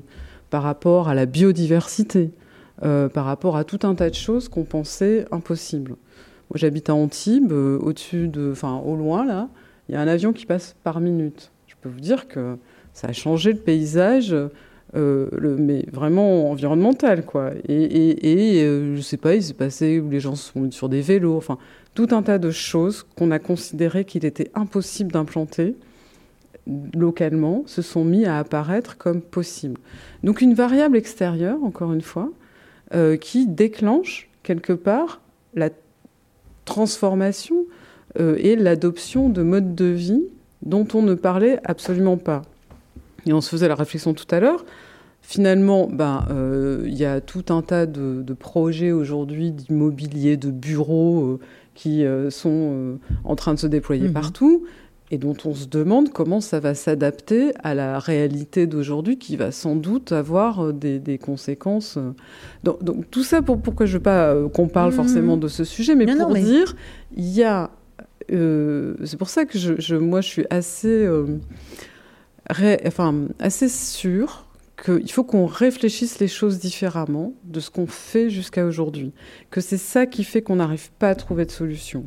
Que euh, c'est cette euh, décomposition et cette, euh, cette vision, que c'est les technologies d'un côté, ou que c'est les mesures économiques de l'autre et et les, aspects financiers qui nous empêchent en fait de nous rendre compte que voilà, il faut trouver ce déclencheur qui va nous faire basculer vers autre chose et que ça va se faire au détriment de beaucoup de, euh, euh, d'actifs mhm. investis, euh, de, de, modèles économiques, bien sûr. Hein. Mais il n'y a aucun autre, aucune autre solution qu'une solution qui va être hyper dérangeante. C'est évident. Et il faut arrêter de faire semblant qu'on va faire du green économique, ça va faire plaisir à tout le monde et que. Mais pas du tout. Il va falloir faire des sacrifices et il y a des gens qui vont être touchés violemment. Mais si on ne fait rien, il y a des gens qui vont être touchés violemment de toute façon. En fait, faut comprendre qu'on va dans le mur. On va dans le mur. On n'a pas parlé des migrants climatiques. On n'a pas parlé de. On est toujours dans cette vision où on est centré sur euh, le pays où on habite. C'est assez normal. C'est pour ça que je disais, la prospective, c'est aussi se débarrasser. Hein. D'élargir, d'ouvrir. Essayer de comprendre. Mais, mais en vérité, on va dans le mur. Mais c'est pas juste que vous aurez des moustiques en Bretagne. Ça, c'est rien. Je veux dire, c'est que euh, euh, la planète et la population mondiale est déstabilisée globalement. Donc, soit on prend le taureau par les cornes et on fait quelque chose, et, et on déséquilibre l'équilibre dans lequel on est aujourd'hui, où chacun fait ce qu'il veut, mhm. euh, travaille sur les rivières, les machins. Ok, on continue à faire ça en se disant, bah, moi je fais un peu ce que je peux, et puis c'est bon, je rentre chez moi le soir. Ou alors on se dit, il y a un petit côté révolution là, quand même, à réfléchir. Révolution de pensée. Hein. Et, je pense que c'est très intéressant, et c'est là où je vous dis, c'est une utopie un peu dynamique qui sort de oh là là, on est foutu, on est foutu. C'est de dire tout est à inventer. Il y a vraiment quelque chose à trouver. En plus, il y a plein de choses qui se passent qui sont euh, euh, vectrices d'inspiration. Vous parliez d'imagination. Moi, je vous dis, moi, je fais travailler mes étudiants pour euh, comprendre qu'est-ce que ça serait si on avait eu un blackout, enfin pas un blackout, un, comment on appelle ça, un confinement mm-hmm. pendant dix ans. Vas-y, qu'est-ce qui se serait passé au niveau de nos consommations, nos émissions? Est-ce que ça servirait à quelque chose, oui ou non? C'est intéressant de voir ça, parce que c'était des sacrifices terribles, des pans entiers de l'économie qui se sont effondrés. Et, de voir si on peut mesurer des choses qui vont nous enseigner. Bien sûr, de ne pas dire bah, c'est ça qu'on veut, mais de, comprendre. Euh, ça, fait, ça veut dire zéro aviation. On parle de l'aviation, ça veut dire pas d'aviation. Bah, je peux vous dire que les premiers résultats, c'est hmm, ça va largement pas suffire. Ça va, ça va largement pas suffire. Donc il faut inventer Donc, autre chose. C'est vraiment, enfin voyez, c'est pas juste d'arrêter de, consommer des, dans des secteurs. C'est de changer énormément de d'imbrication, de Bon, c'est des sujets passionnants. C'est des sujets passionnants et c'est là où je vous suis parce que je trouve qu'il y a quelque chose d'inspirant de se dire voilà, il faut inventer, il faut, il faut imaginer d'autres scénarios, il faut, il faut regarder les choses. C'est pour ça que la métaphore du changement de phase, je la trouve bizarre parce que justement la métaphore du changement de phase, euh, bah, d'un seul coup l'eau elle se gèle, d'un seul coup l'eau elle s'évapore, etc. On a l'impression que c'est un déclic. Or, le monde euh, matériel fonctionne pas. C'est pas d'un seul coup. Hein. Les physiciens ne seraient pas contents. Ah bon, il y a une cinétique de la transition. Euh, j'en doute pas, en gros, à non, non, non. degrés, l'eau. C'est-à-dire qu'il y a, il y, a, il y, a des, il y a des choses qui se passent. non, non. On est en tout cas, disons que c'est quelque chose qui, il y a un basculement, quoi. Il y a un point de bascule. Or, dans le monde matériel, il n'y a pas de point de bascule historiquement. C'est-à-dire que, bah, d'ailleurs, le confinement est un bon exemple. On a quand même une pandémie globale. Les émissions de CO2, elles ont baissé de quelques pourcents. C'était tout à fait mineur. Euh, vous prenez les pires catastrophes euh, de l'histoire, euh, les consommations matérielles, elles diminuent à peine. voilà, oui, mais parce que, parce que justement, la transition, enfin, le, la, dynamique est très rapide. Enfin, là, c'est une dynamique hyper rapide, les effets du Covid. Oui, mais la guerre de 14-18 suivie de la grippe espagnole, ça dure quand même pas mal de temps. C'est beaucoup de morts. Euh, si vous regardez les courbes de consommation, euh, ça fait une petite encoche et puis ça repart. Euh, Alors qu'est-ce qu'il faut Qu'est-ce qu'il faut Jean-Baptiste Ressos, on va arriver à la fin de ce débat. Il faut pas terminer sur une note. moi, ce qui me, ce qui me surprend, c'est à la fois il faut la révolution et en même temps, ah oui, non, mais c'est pas l'avion. Bah si, c'est l'avion et c'est la viande et c'est plein d'autres choses encore. Quoi. Ah non, j'ai pas dit c'est pas l'avion. J'ai dit, j'ai dit c'est pas l'avion tout seul. C'est ça que je veux dire. Non, non, c'est pas tout seul qui va changer. L'argument de dire vu que l'avion pas tout seul, euh, c'est pas ça qui change, donc il faut continuer l'avion, c'est bizarre aussi, quoi. Mais ce que je veux dire, c'est non, mais moi je dis pas il faut continuer. Ce que je veux dire, c'est euh, faut, faut, faire les choses parce que par exemple, euh, tu parles du véhicule électrique. Hein. Bah, c'est pareil, hein. c'est pareil de dire tout sur le véhicule électrique ou haro sur l'avion, c'est la même chose il faut le considérer dans un, dans un système global de mobilité. Donc de, de, de, dire, bah Ce oui, système global de mobilité, il passe par moins de moteurs drastiques. Voilà, exactement, et moins de déplacements. Et moins de déplacements aussi, bien sûr. Donc, euh, moi, je, je, je, suis d'accord. C'est juste de dire, encore une fois, et je suis pas pour ou contre la viande, mais je, je pense qu'il y a des idées reçues.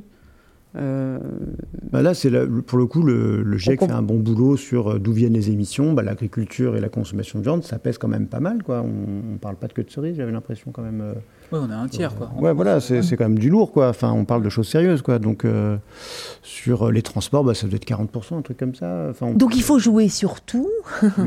il faut tout remettre en question, et nous-mêmes en premier, finalement, et la manière dont on fonctionne et dont on se rassure dans notre coin ou dont La question, c'est qu'est-ce qu'il faut faire? On le sait exactement ce qu'il faut faire. Moi, je crois qu'il n'y a pas de, solution miracle, etc. Et euh, je, pense qu'en fait, euh, les scientifiques ont déjà fait leur job en vérité. On sait très bien ce mhm. qu'il faut faire. Tout le monde sait relativement bien ce qu'il faut faire en vérité, sauf qu'on ne le fait pas et on s'en fout, on n'a pas envie de le faire. Et, et, le côté les jeunes maintenant, c'est très différent, ça j'y crois pas non plus. Parce que si vous regardez par exemple les sondages sur où est dans les grandes écoles, où est-ce que vous voudriez travailler, les jeunes, bah, ils ont envie de travailler à Airbus, LVMH, euh, des, choses et, dans la finance. et dans la finance aussi. Bon, ça c'est peut-être moins émetteur, mais en fait ça finance des trucs émetteurs. Allez, pas tous les jeunes, il faut, il faut là, Non, alors ça c'est pas, là, je, je m'inscris en faux. En tout cas, non, non, mais on a, on a, on a vu évoluer cette population. Hein, puis on le voit nous au niveau des remplissages des options tout simplement. Donc euh, il y a des options euh, qui sont extrêmement recherchées. et il n'y a pas d'option transition, mais enfin, euh, s'il y en avait une, ça serait ça se bousculerait. Donc il y, a quand même des. C'est une partie de la jeunesse qui hein, fait des études. Il y a des manifestes qui ont été faits par par des élèves. Alors moi je parle de mes élèves, hein, Donc, Par contre, il y a un truc qui s'appelle l'eurobaromètre. En gros, on pose la même question. Il y a la même mhm. chose aux États-Unis, les sondages Gallup. On fait sur des longues durées. On pose toujours la même question. Est-ce que vous mettez en avant c'est quoi le plus important L'économie ou l'environnement? C'est une question assez basique, mais ça mhm. permet de tester un peu le.